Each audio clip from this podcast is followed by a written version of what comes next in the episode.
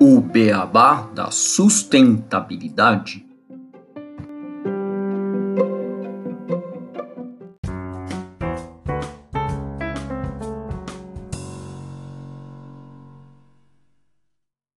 Bem-vindos ao podcast O Beabá da Sustentabilidade. Este é o episódio 68, o cenário da reciclagem no Brasil. E hoje eu e o Renato Gatti temos a honra de receber para discutir este tema em nosso podcast a Valéria Michel, diretora de sustentabilidade na Tetra Pak e presidente do Sempre, e a Bianca Alves, que é coordenadora da área de projetos no Sempre. O Sempre é o compromisso empresarial para a reciclagem. Tudo bem, Valéria? Tudo bem, Bianca? Tudo bem, Renato? Como estão vocês? Oi, Gustavo. Oi, Renato. Tudo ótimo. Muito bom estar aqui com vocês hoje. Tudo bem, meninos? É um prazer falar com vocês hoje também. Estou bem animada para o nosso bate-papo. Olá, Gustavo, tudo bom com você? Olá, Bianca, Valéria, sejam bem-vindas aqui ao nosso podcast. Uma honra receber vocês, a gente poder conversar com o sempre sobre esse tema que eu acho que é de suma importância a gente estar tá levando para cada vez mais pessoas conhecerem um pouco mais sobre o cenário de reciclagem aqui no nosso país. A gente vai começar introduzindo esse assunto com uma notícia rápida que saiu no dia 11 de março de 2022, então até aqui bem recente, que saiu na revista Isto é Dinheiro, que trouxe ali no seu título a importância da logística reversa. Né? A logística reversa e empresas correm para se adequar sob risco de multa à prisão de executivos. Essa matéria ela traz diversas iniciativas, tanto por parte do varejo como por parte de empresas, para poderem coletar e reciclar embalagens pós-consumo. Ela também destaca que grande parte dessa movimentação é devido à legislação, trazendo a Política Nacional de Resíduos Sólidos, ou também conhecido como PNRS, que tornou o setor industrial o responsável por fazer a logística reversa coletando embalagens usadas após um consumo em volumes estabelecidos em acordos setoriais por tipo de matéria-prima e inseri-las novamente nos ciclos produtivos. Quem não estiver em conformidade, além de prejuízos reputacionais, pode responder civil, criminal e administrativamente. Quem enxergar na agenda uma oportunidade de negócios pode entrar em um mercado que movimentou globalmente 563,2 bilhões de dólares em 2021. Esta estimativa faz parte do estudo Mercado de Logística Reversa, Tendências Globais da Indústria, Participação, Tamanho, Crescimento, Oportunidades e Previsão 2022-2027, realizado pela researchandmarkets.com. Segundo o documento, a expectativa é que o setor cresça a 812,6 bilhões de dólares até 2027. No Brasil, essa evolução está tendo uma força do poder de punição do Estado que estabeleceu a Política Nacional de Resíduos Sólidos, que a empresa que não realizar essa logística reversa pode ser multada em até 50 mil reais, além de ter os seus sócios detidos por três anos e ser obrigada a indenizar a coletividade por danos materiais e morais. Entra nessa conta também a força reputacional das empresas, já que o assunto tem grande impacto aos consumidores das marcas e também investidores dessas companhias. A movimentação das empresas para uma conformidade de atendimento a essa legislação está intensa, principalmente nos últimos anos. Porém, a matéria destaca que, mesmo com tantas iniciativas, das 80 milhões de toneladas de resíduos coletados em 2020, somente 3% foram reciclados aqui no Brasil. Bom, nós já trouxemos aqui no podcast várias vezes temas correlatos, né? A gente já falou sobre cases de reciclagem, sobre economia circular, sobre resíduos no Brasil. Mas hoje nós vamos focar mais em trazer o cenário da reciclagem de uma forma geral, falando de cooperativismo e PNRS. E antes de começarmos a conversa com a Valéria e com a Bianca, gostaríamos de trazer algumas rápidas informações para o ouvinte. Primeiro, o que é uma cooperativa de reciclagem? Bom, a cooperativa é uma instituição que realiza um conjunto de ações, de forma direta ou indireta, nas etapas de coleta, transporte, transbordo, tratamento e destinação final, ambientalmente adequada dos resíduos descartados, podendo este ser a venda do material a empresas recicladoras ou o aterro sanitário, no caso do rejeito.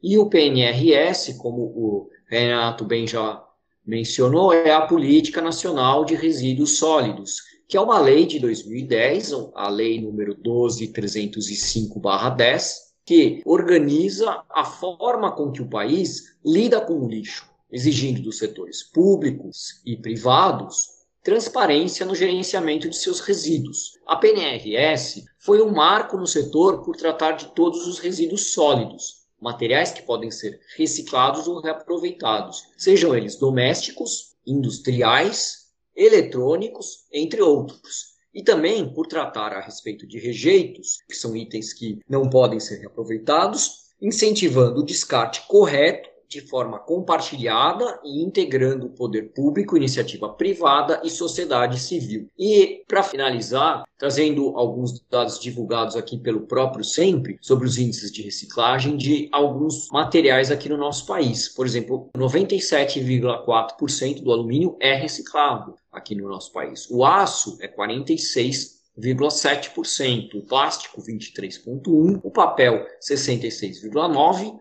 o vidro 47% e as embalagens de longa vida 42,7%. Bom, com essas informações colocadas, vamos começar a nossa conversa com a Valéria e com a Bianca. E para começar, eu gostaria que vocês nos contassem um pouco mais sobre o Sempre, como vocês surgiram, com que missão e como vocês têm atuado nesse amplo mercado da reciclagem.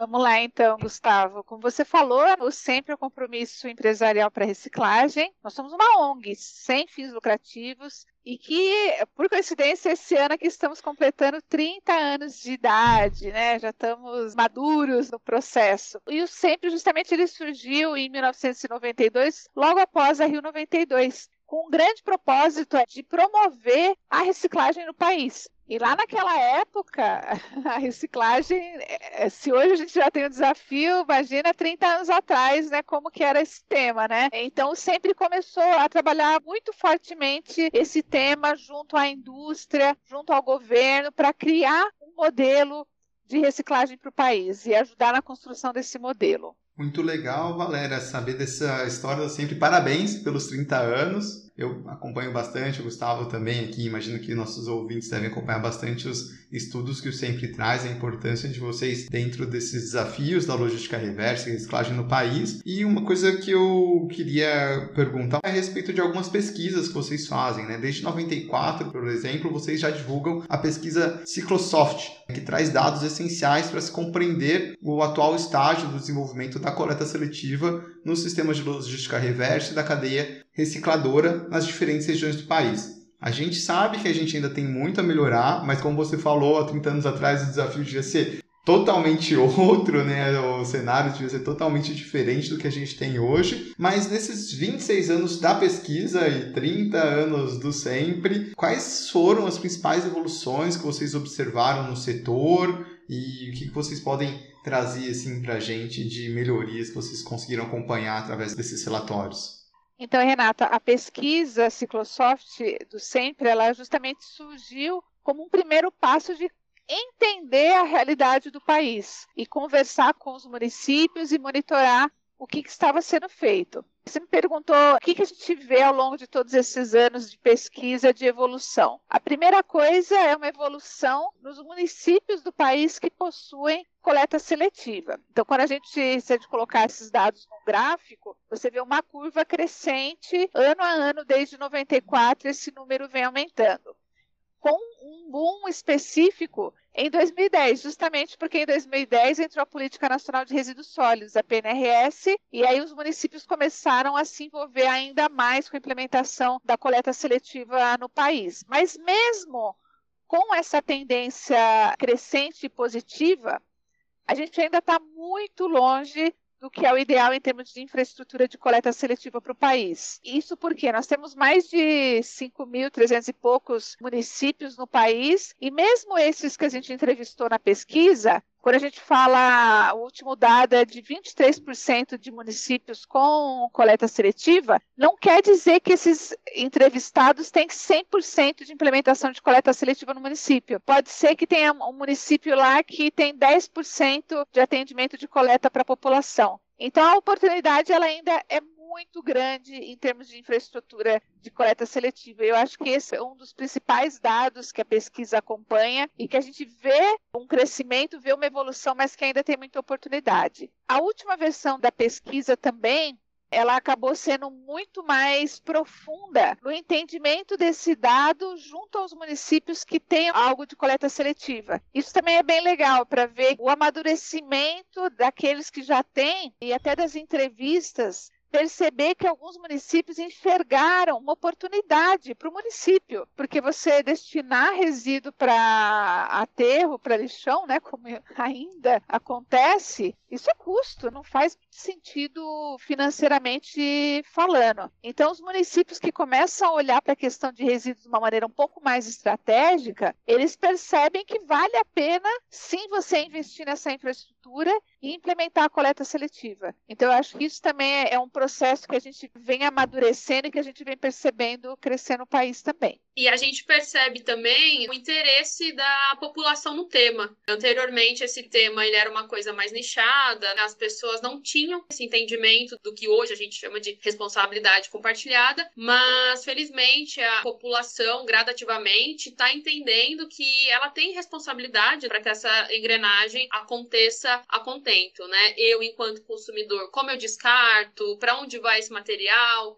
qual que é o impacto disso na cadeia? O que, que eu posso fazer enquanto consumidor para otimizar isso? Então a gente percebe que, felizmente, o assunto da reciclagem está furando né, a bolha da área ambiental, se tornando cada vez mais uma questão transversal na sociedade, e a gente percebe isso a partir do número de usuários que acessam a pesquisa Ciclosoft aí, ano a ano ela vem crescendo, cada vez que a gente divulga, ela cresce mais o interesse da população geral na pesquisa. Um outro dado interessante é que a gente acompanha essa tendência dos consumidores em relação à sustentabilidade e o brasileiro é um povo que tem uma preocupação acima da média em relação às questões de sustentabilidade ambientais. Qual que é o nosso desafio? Ele é preocupado, mas quando você vai checar a atitude, quando eu estou falando de atitude, o que, que eu estou falando? Quem faz coleta seletiva em casa? Aí, menos de 50% dos respondentes fazem a coleta seletiva.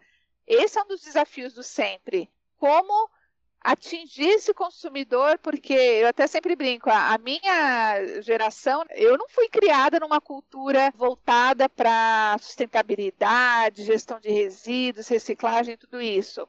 E assim como eu, muitos outros não foram. Então, como que você convence uma pessoa que não foi exposta a tudo isso ao longo da vida dela e ela em casa é a responsável pela gestão do lixo ali de casa, do resíduo de casa, a fazer a coleta seletiva. Se ela não foi exposta a tudo isso ao longo da vida dela e ela não teve essa cultura, esse é o nosso desafio. Né? O grande desafio está nessa geração que não cresceu com esse tema tão relevante como é hoje. As novas gerações, eu falo, não me preocupam, porque essa galera aí já está mandando super bem, se informa, vai atrás e vão fazer toda a diferença daqui a alguns anos. Só que o nosso problema é hoje. Não dá para esperar essa galera chegar a ser responsável nas casas por essa etapa da reciclagem. A gente precisa que as pessoas hoje mudem de atitude e façam o seu papel.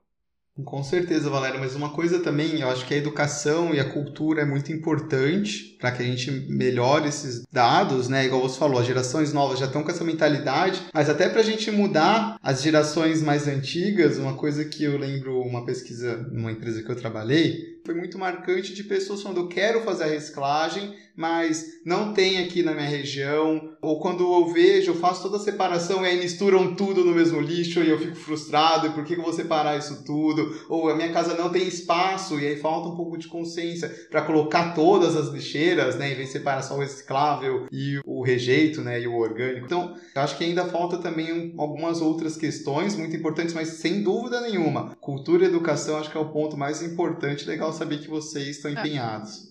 Aí, Renato, faltam com certeza as outras coisas também. Eu não quis simplificar, não. Tanto que eu comentei, acho que o primeiro ponto que tem a ver com o que você falou é a infraestrutura de coleta. Como que eu vou fazer a minha parte se não tem um caminhão passando na minha casa pegando material, eu não tenho um ponto de entrega voluntária? Então, infraestrutura é fundamental. E é por isso, voltando lá para a questão da lei, a, a, política nacional de resíduos sólidos ela é inovadora, ela é única no mundo, o nosso conceito. Por quê? Porque ele pensou justamente nisso. Eu preciso, vamos resumir aqui em três elos para que isso funcione. Eu preciso que as indústrias tenham a sua responsabilidade, está produzindo produto, você tem que colocar no produto produto reciclável e garantir que existe uma cadeia para reciclar isso aí. O governo tem que ajudar na infraestrutura para resolver esse problema aí que a gente acabou de falar. E o consumidor tem que fazer a parte dele, porque não adianta você ter o reciclador, você ter a estrutura, se a população em casa não separa o material. Então você vê, é um quebra-cabeça e a lei ela foi desenhada dessa forma, responsabilidade compartilhada. E é isso que pode fazer toda a diferença para que a gente avance aí na reciclagem. Com certeza, mas eu acho muito importante essa questão do engajamento da sociedade, né? Como que a gente pode melhorar e trabalhar a sociedade, porque, igual você falou, não é só o governo, não é só as empresas. São todos os elos que a gente tem que trabalhar para que a gente melhore esses números. Né? Falei 3% dos resíduos gerados são reciclados. E você colocou muito bem nessa questão de como que a gente pode trabalhar um pouco mais a sociedade, engajar mais as pessoas para que a gente melhore esses nossos números no país. Vocês falaram bastante já em relação à pesquisa, a números, e eu gostaria de perguntar para vocês sobre esses dados, porque a gente sabe que para tomar decisões e para melhorar um processo, ou no caso não só um processo, um sistema como um todo, a gente precisa ter informações e precisa de dados. Vocês já criam pesquisas, apresentam relatórios. Como é que vocês fazem a coleta desses dados e quais são as maiores dificuldades hoje em dia para obter dados em relação à reciclagem? A gente até fez um episódio recentemente com o Johannes, do GIS, falando sobre o que está sendo feito na Europa né, em relação ao passaporte de produto, focando muito nessa infraestrutura de dados para facilitar. O que, que vocês têm em relação a esse tema de dados para a parte de reciclagem? É bem desafiador, Gustavo. Quando a gente fala de reciclagem, quando a gente fala de resíduos, você tem que jogar luz a esse tema, né? Então, o próprio fato de ter que jogar luz, ter que fazer a provocação, faz com que o nosso trabalho de campo seja mais desafiador, tendo que buscar na fonte as informações, pegar uma informação que está aqui, analisar outra informação que está lá, juntar essas duas, não tem uma receita de bolo pronta, infelizmente. Então, é um trabalho bem braçal de ir a campo mesmo falar com atores de relevância, falar com as secretarias dos órgãos públicos, Secretaria do Meio Ambiente, Secretaria do Desenvolvimento, entender o que, que esses órgãos estão fazendo nos seus municípios, coletar os dados públicos do IBGE para a gente conseguir fazer a correlação de geração de resíduos versus população. Então, tem toda essa parte de análise técnica dos dados e também tem a parte de interlocução mesmo com as cooperativas, com as associações de reciclagem, essas entidades sociais, para entender o cenário a partir da visão de quem lida com isso no dia a dia. Como eu falei, é um tema que não é fácil você buscar informação. Então a gente procura ser esse farol e para isso a gente tem que ir na fonte mesmo, ir na Gemba, coletar esses dados e fazer análise crítica a partir dessas reuniões, a partir dessas entrevistas e consolidar isso e entender isso a nível Brasil, né? O Brasil é um país de dimensões continentais, então fazer esse exercício é desafiador, mas é muito prazeroso quando você vê lá no final que ainda passos tímidos, como o Renato colocou, a gente não sai desse índice de 3%, a gente ainda patina um pouco, mas eu vejo um time do avanço. Tem muito trabalho ainda a ser feito, com certeza, e a intenção do sempre é, a cada biênio onde a Ciclosoft é lançada, jogar mais ingredientes nesse caldo aí, fazer mais provocações e trazer dados de qualidade para a sociedade. A ideia, no final das contas, é compartilhar para que todo mundo tenha esse entendimento e tenha o interesse despertado sobre o tema de reciclagem, como eu posso fazer para melhorar esses índices. E tem também uma grande diferença de maturidade dos municípios. Então, tem município super estruturado que tem os dados acompanhados, monitorados e que facilita muito esse processo, mas eu tenho que dizer aqui que muitos não têm quase nada. Então, até às vezes, se for olhar a pesquisa que fica disponível lá no nosso site para o público, você vai ver, ah, por que, que tal município não tem? Às vezes não tem porque não tinha todo o dado. Ah, nossa, esse município eu consigo saber o detalhe do detalhe até do custo da coleta e tudo mais. É porque é um município mais estruturado. Então, os municípios também estão passando por essa maturidade em relação ao tema de que acompanhar esses dados isso pode trazer benefícios para o município e para a população. Deixa eu fazer uma dúvida da coleta de dados. A gente trouxe alguns números de reciclagem eu reparei que todos ali, né, dos materiais, são de 2019, são dados recentes. Por que, que o do vidro é de 2011? Então, esses números que a gente disponibiliza lá no site, Renato, eles são fornecidos pelas entidades de classe. Então, a informação vem de quem é a entidade de referência. Então, se o último estudo da entidade foi em 2019, vai estar 2019. Se o último estudo foi de 2011, vai ser 2011. Então, lógico que a gente entra em contato, mas aí é, cada entidade tem um critério para atualização. E cada cadeia também tem a sua complexidade complexidade. Não vamos desmerecer aí também porque que um faz mais rápido do que o outro. Na verdade, isso tem muito a ver com a forma de coleta desses dados, para que ele realmente represente o que é a realidade do país. Mas a fonte sempre é a entidade de classe daquele material. Legal. Voltando um pouquinho, né, vocês falaram das dificuldades de coletar essas informações. A Bianca acho que explicou muito bem para a gente toda a complexidade da cadeia e a Valéria também falou de algumas cidades mais estruturadas, outras não. A gente sabe que aqui no Brasil um, principais responsáveis por essa coleta dos recicláveis acabam sendo as cooperativas, que muitas vezes são locais que não têm uma estrutura das mais adequadas, enfim que é o trabalho de vocês com esses agentes de reciclagem? Qual que é o perfil deles aqui no Brasil? Acho que seria legal vocês passarem um pouco mais essa visão, até mesmo porque eles devem ter muita informação de reciclagem, mas muitas vezes não devem ter isso de uma forma muito estruturada para formar os relatórios.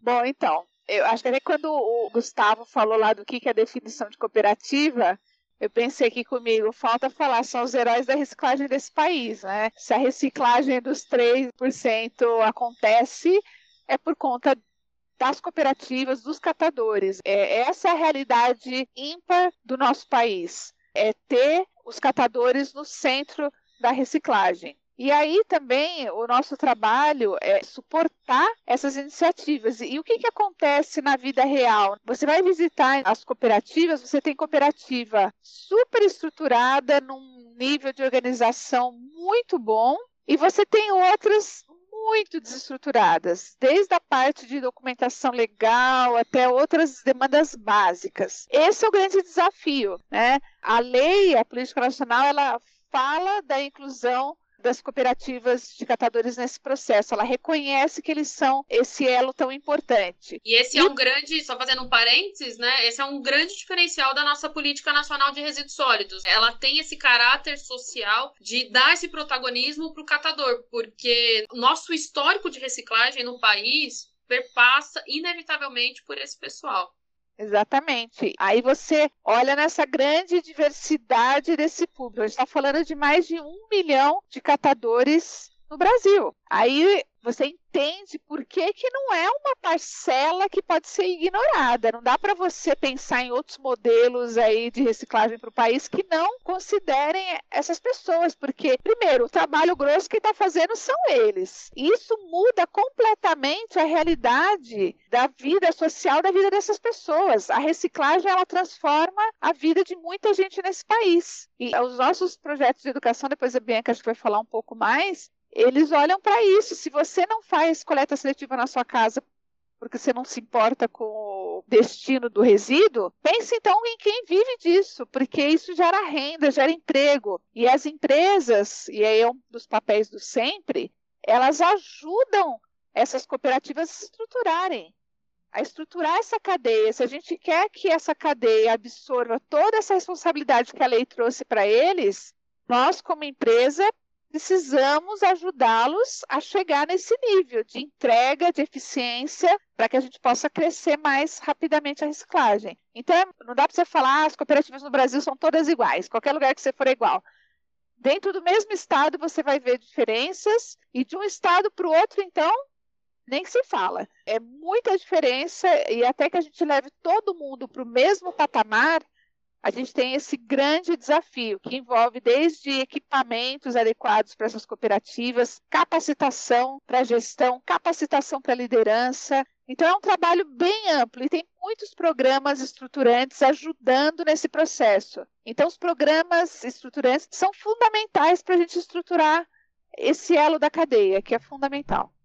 Uma pergunta em relação a essa parte das cooperativas. A gente vê elas fazendo muito mais, o, quando você pega o fluxo da reciclagem, é o foco mais na separação e destinação. Existe alguma iniciativa em relação a também a reciclagem se incluir mais partes do processo dentro das cooperativas? Como é que vocês veem isso e como as cooperativas têm visto isso para elas aumentarem conseguirem agregar mais valor de forma a, a melhorar a renda também de quem trabalha nessas cooperativas. Então, aí vai de novo no que eu falei, tem todo tipo de cooperativa que você imagina. Então, tem cooperativas que incorporaram, além da triagem e da destinação final, incorporaram, por exemplo, a reciclagem no final do seu processo para já produzir um produto reciclado o que, que, a gente tem que ter em mente? Não é tão simples assim para todos os materiais você simplesmente fazer isso e colocar isso para dentro da cooperativa. Porque cada material tem uma complexidade de cadeia. Onde é possível, isso aí já está evoluindo e tem alguns modelos surgindo nessa direção. Mas para alguns materiais isso não vai ser possível. Então, não existe um modelo único. A gente precisa encontrar um caminho customizado meio para cada situação. Mas o que, que é importante também do que você falou, Gustavo? Essa seria uma forma de agregar mais renda e mais valor para a cooperativa, mas existem outras. Uma das que o Sempre defende é pagamento por serviço ambiental. Por quê? Eles estão ali prestando um serviço para a sociedade. Então, pagá-los para isso é um dos caminhos. E o próprio marco do saneamento, também recentemente aprovado, ele dá essa abertura para os municípios. Então, sempre tem tentado fazer essa ponte também com o município. Para quê? Se você tem que implementar um modelo no seu município, olha para a inclusão da cooperativa, do catador. Não cria um modelo paralelo que não leve isso em conta, porque daí você está ignorando a realidade do país. Então, o nosso papel também é mostrar essas oportunidades de inclusão das cooperativas nos modelos que os municípios estão criando. E, por que não? Pagamento por serviços ambientais é um dos caminhos também que pode gerar uma renda adicional para esse pessoal, além da reciclagem, é claro. Eu achei legal esse ponto. Eu não sei se vocês já assistiram aquele documentário Lixo Extraordinário, tem um dos catadores que realmente, quando ele é entrevistado, ele fala disso, que a função que ele tem, o cara pergunta, ah, se você ganhar dinheiro, você vai sair daqui e tal. Ele falou, não, eu tenho uma função para a sociedade. E é um negócio emocionante quando você vê o cara, ele tem toda a inteligência, saber que o que ele está fazendo realmente agrega para a sociedade, apesar da sociedade não vê-lo como deveria ser visto. Gustavo, esse é um dos maiores desafios, vou te dizer, e uma das maiores queixas que a gente escuta dos catadores. A forma como às vezes a população enxerga ou não enxerga, né? Então, nós aqui do Sempre temos trabalhado muito para dar essa visibilidade. Isso é uma profissão, é uma prestação de serviço para a sociedade. Não é para ter um olhar preconceituoso para esse tipo de atividade, mas isso é uma mudança cultural e é um dos maiores desafios que as cooperativas enfrentam hoje. Como, às vezes, a comunidade no entorno os enxerga e os trata. Então, essa é uma mudança cultural que sempre busca promover e que a gente precisa acelerar. Né? Precisamos rever os, os conceitos aí do que, que é importante. E aí vocês tinham perguntado do perfil desse pessoal. As cooperativas e associações de reciclagem, elas costumam reunir perfis que estão, eu diria, mais à margem da sociedade, garantindo geração de emprego, fonte de renda para esse pessoal. E quem são essas pessoas? Mulheres, você vê diversas mulheres na liderança das suas organizações sociais. Eu acho isso muito legal. Você vai encontrar também egresso do sistema penitenciário, tendo uma oportunidade de emprego em cooperativas e associações de reciclagem sem nenhuma forma de preconceito. Você vai encontrar pessoas mais velhas, né, de 55 até 60 anos, que saíram dos seus trabalhos, mas ainda assim tem essa necessidade de continuar trabalhando e encontra na reciclagem aí uma oportunidade para se manter ativa, para dar sua contribuição social. Você vai encontrar também pessoal transgênero e pessoas com algum tipo de necessidade especial também. É comum você encontrar nesses grupos. E o interessante é que todo esse caldo plural que compõem esses grupos, eu acho isso muito incrível, porque aqui no Sempre, por exemplo, a gente vê empresas privadas ralando para trazer a diversidade para a agenda, para fortalecer a agenda de ESG, enquanto que essas entidades fazem isso de uma maneira quase que orgânica. Eu sempre brinco com eles, quando eu vou visitar as entidades, que os maiores engenheiros, os maiores gestores estão dentro de cooperativas e associações de reciclagem. Talvez eles não saibam disso, como a gente estava comentando agora. Talvez eles não foram tão empoderados desse conhecimento, desse entendimento. Então, por exemplo, eu aprendi com o catador. O que, que é um PEBD? O que, que é um PET? Qual é a característica do PET? Qual é a diferença de um PAD? Por que, que a embalagem longa-vida tem que vir com uma qualidade aqui para o meu galpão? E como isso influencia na cadeia? Eu não aprendi na faculdade, aprendi com eles. Eu não aprendi com o engenheiro de materiais a falar, entender, identificar materiais. Eu aprendi com eles. Então, sem sombra de dúvida, eles são grandes solucionadores de problemas, porque eles sabem trabalhar nesse cenário de adversidade, porque isso é o dia a dia desse pessoal. Então, a gente entende que falta muito para que todo esse conhecimento inerente seja azeitado, falta muito estruturação, né? Quantas vezes nesse bate-papo aqui tanto a Valéria quanto eu falamos o verbo estruturar, né? Então, falta estruturação para esse pessoal, estruturação em infraestrutura, em formas de atuar no mercado, nas articulações de mercado para as entidades que têm um grau de entendimento maior, como a Valéria colocou. Falta também estruturação em capacitação. Então, a gente vê oportunidade de estruturar esse pessoal desde temas mais básicos até temas mais complexos. E toda essa estruturação, claro, que colabora diretamente para o desenvolvimento da cadeia. Então, é assim que eu sempre entende que a gente sai desses índices aí de 3%. A gente patina até hoje, mesmo depois de mais de uma década da PNRS implementada, por conta da falta de estruturação da base da cadeia da reciclagem. Você comentou, Bianca, sobre o conhecimento que essas pessoas possuem, e realmente eu lembro uma vez que eu fui visitar uma cooperativa e eu sou engenheiro de materiais, e eles estavam pegando alguns materiais e falei, gente, isso daqui recicla, eu não sabia. Tinham muitos materiais ali que eles estavam aproveitando e me deixou muito uma, uma fala né, de um dos cooperados ali na época, ele falou: se você tem dúvida se o material recicla, deixa ele bem limpo e manda para a reciclagem, que a gente vai definir aqui. Na pior das hipóteses, ele vai para o rejeito. Mas mande para a gente, que a gente vai saber se esse material tem valor na cadeia ou não. E isso é muito bacana. Realmente, eles são pessoas que têm um conhecimento, até mesmo pela falta de recursos que eles têm, eles fazem tanta coisa, tanta coisa que é impressionante e super legal saber que vocês estão trabalhando para que as pessoas se conheçam mais, valorizem mais o trabalho dessas pessoas e espero que nossos ouvintes aqui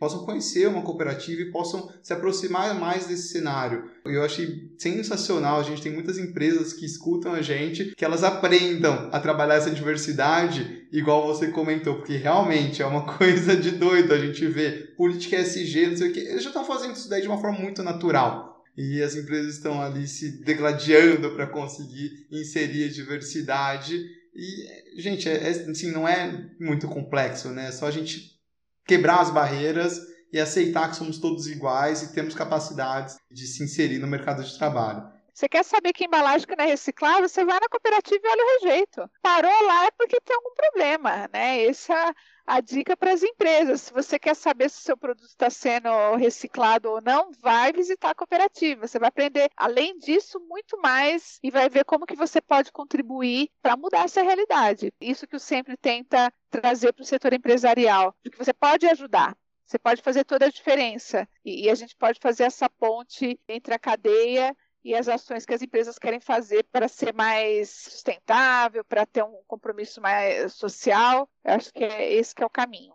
E como que é nessas cooperativas, Bianca e Valera, esses materiais que chegam, quais são os que mais chegam e, e os recicladores, né? Como que a gente está hoje no Brasil? A gente tem muitos recicladores, muitas empresas que compram esses materiais das cooperativas. Qual o setor que acaba se destacando mais? Que só trazer um perfil também desses recicladores para a gente poder abordar cada elo da cadeia, né?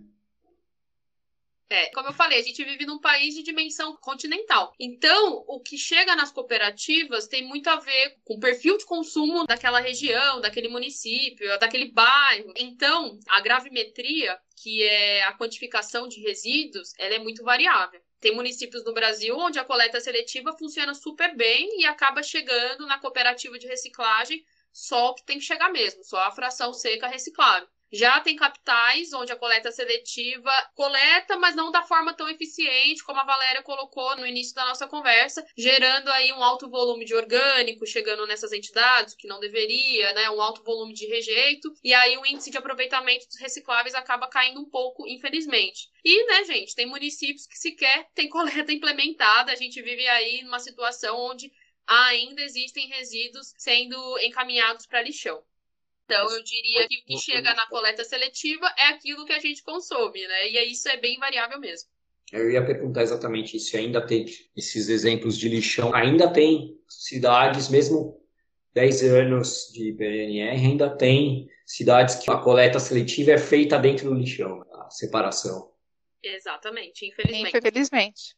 E os recicladores, assim, você falou um pouco do perfil do que chega, mas a gente tem muitas empresas recicladoras, porque também é importante, né? A gente tem os recicladores de plástico, recicladores de vidro, de alumínio, de aço, de papel. O Brasil está se desenvolvendo, ainda falta, tem demanda.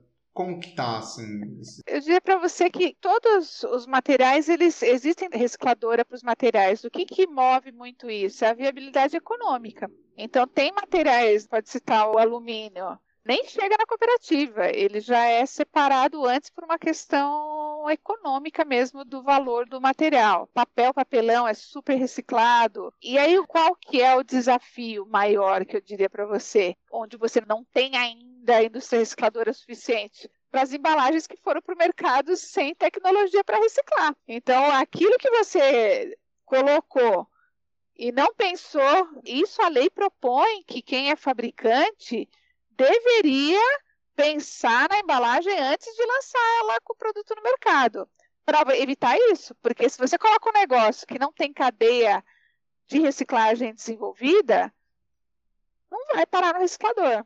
Então, você vê que a lei ela é bem completa e ela contempla tudo. Agora, daí entra uma última parte, que é a questão da educação, porque o consumidor ele tem um papel fundamental nas escolhas que ele faz no momento da compra.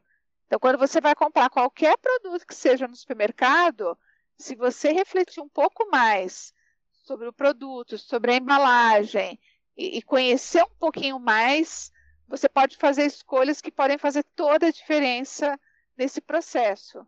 Através dessas escolhas, o consumidor pode mover toda uma roda de caminhos para a indústria. Porque se ele deixa de comprar um produto porque ele está numa embalagem que não é reciclável, ele já está.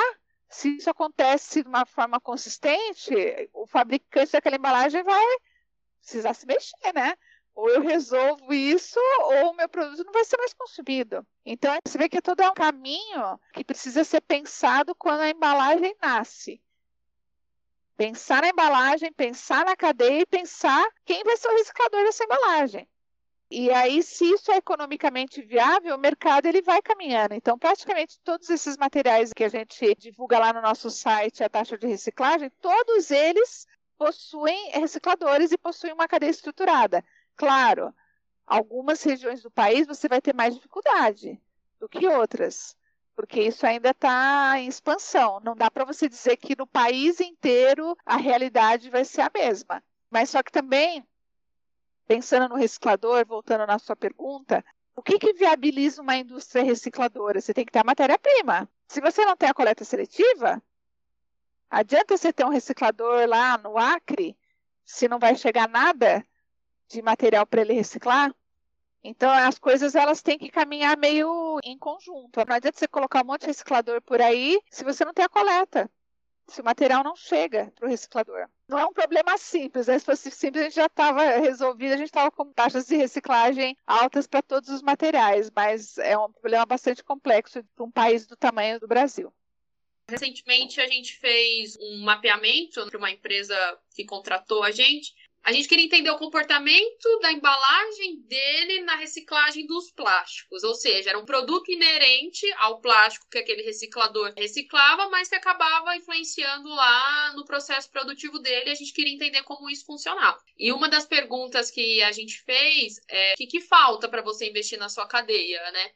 E eles nos relataram que falta incentivo do órgão público, né? Incentivo fiscal, por exemplo, para desonerar. É uma cadeia que é bem onerada nessa parte de tributação. Eles comentaram também que tem um alto gasto com energia. E se tivesse algum tipo de apoio, subsídio para diminuir esse custo operacional, seria bem interessante.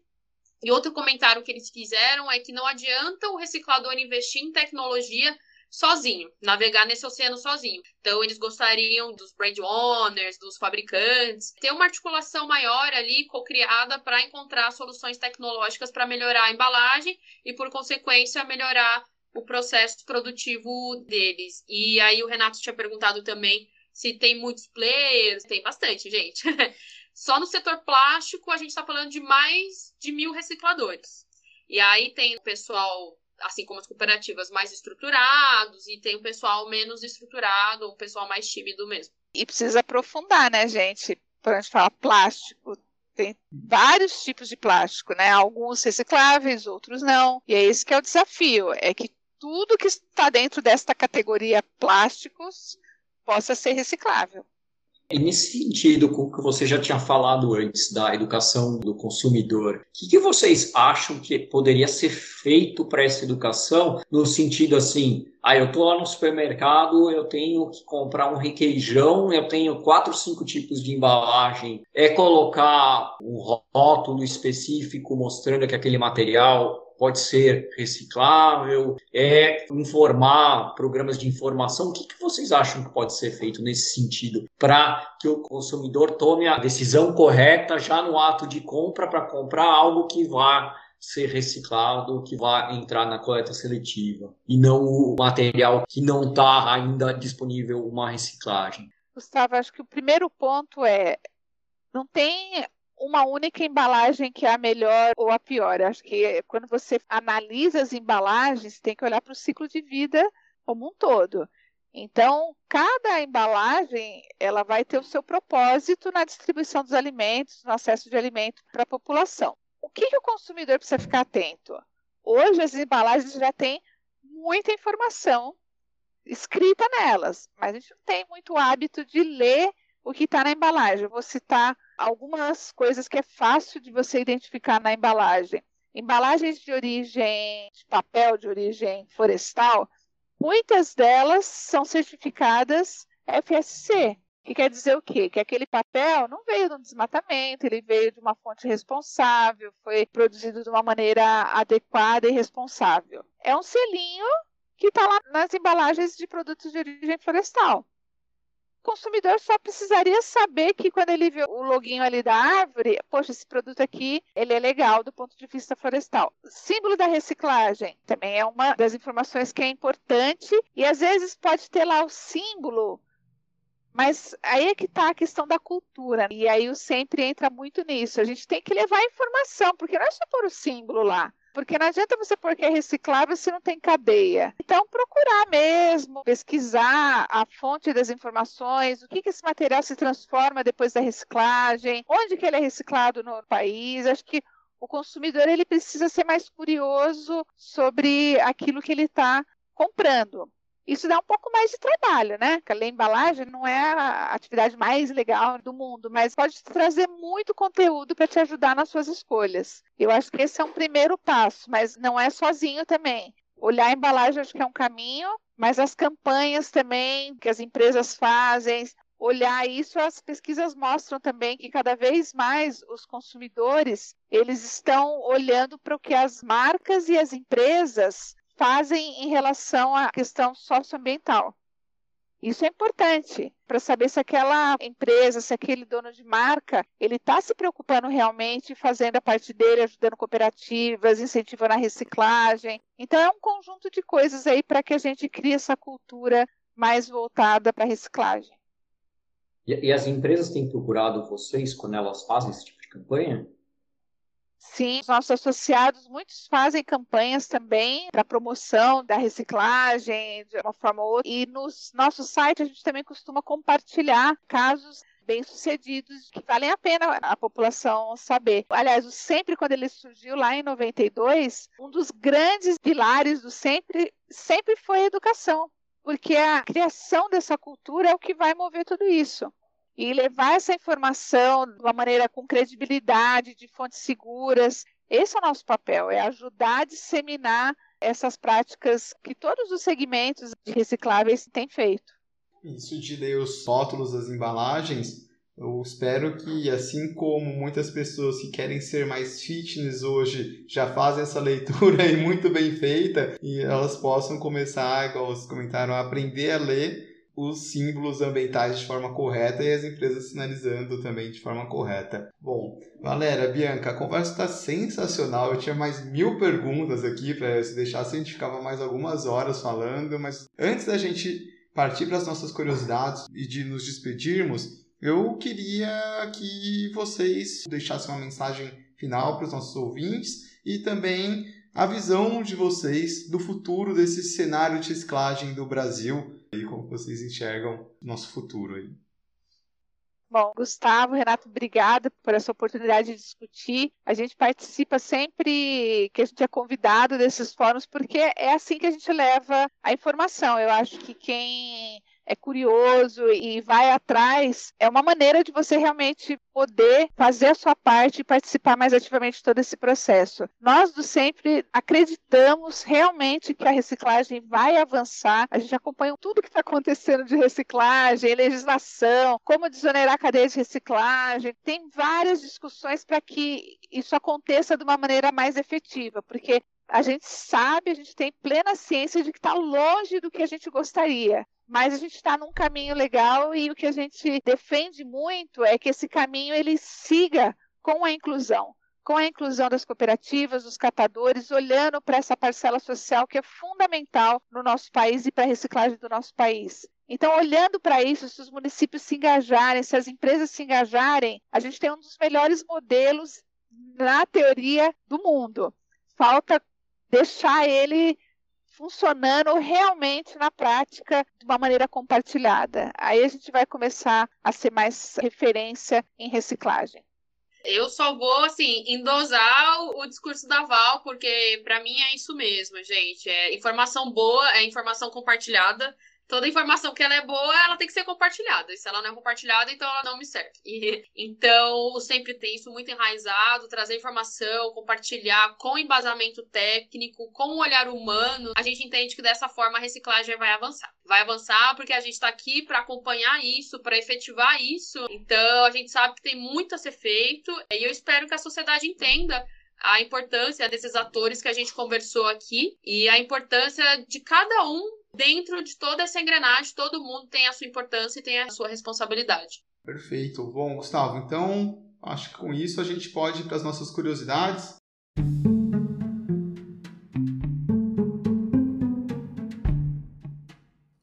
Curiosidades.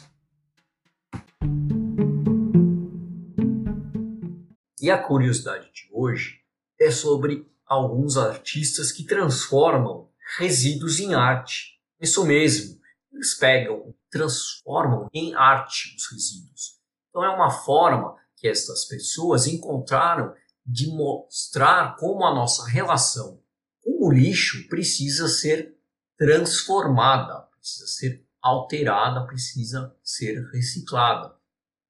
Nessa lista que nós trouxemos, o primeiro é provavelmente o mais conhecido deles também, que é o brasileiro Vicky Muniz, que faz muito sucesso no mundo da arte, já levou suas obras até o Museum of Art de Nova York, o MoMA, e a gente indica também o documentário Lixo Extraordinário, que mostra a criação do Victor Muniz em relação a essas obras de arte e a relação dele com o lixão no Rio de Janeiro, de onde ele tomou inspiração para criar as obras e também para ajudar a comunidade de catadores deste lixão. Então, o Muniz ele usa esses resíduos criando verdadeiros desenhos ou cópias de obras muito famosas do cânone mundial da arte, usando somente como matéria o resíduo encontrado no lixão. Então ele realmente faz verdadeiras pinturas em tamanho gigantesco, na qual depois ele tira a foto e coloca em quadros. Ele tem uma ironia que não passa despercebida pelo público, que se vê forçado a questionar os conceitos do que é uma arte sofisticada. Outro artista que a gente traz aqui para o nosso público é o artista português Bordalo II, que ele cria enormes esculturas feitas sempre a partir de sucata. Ele coloca essas esculturas gigantescas no meio das cidades, formando animais gigantescos e incríveis feitos só de resíduo. Nisso ele coloca em xeque a diferença e a divisão entre a natureza e o espaço urbano. As suas obras, como eu falei, elas são gigantescas e têm um grande impacto visual e fazem a gente perguntar: será que a gente está substituindo a natureza por resíduos? A outra artista que a gente gostaria de trazer para vocês é a escultora japonesa Sayaka Gans, que ela também faz esculturas de animais, só que o dela ela usa uma sucata mais tecnológica. E os trabalhos da Sayaka com sucata, eles esbanjam atenção então aos detalhes como a cultura japonesa e ao mesmo tempo eles possuem uma grande sofisticação nível novamente japonês minimalista. As obras elas parecem vindas do futuro cibernético, quando a gente vai ter fundido a tecnologia e a natureza. Para fechar, a gente vai trazer dois artistas também da América do Norte, que é uma dos Estados Unidos e um do México, para encerrar essa lista. Dos Estados Unidos, a Erika Iris, é de Chicago e também, como o Vicky faz obras de pintura com lixo, desenhando rostos de celebridades a partir de detritos.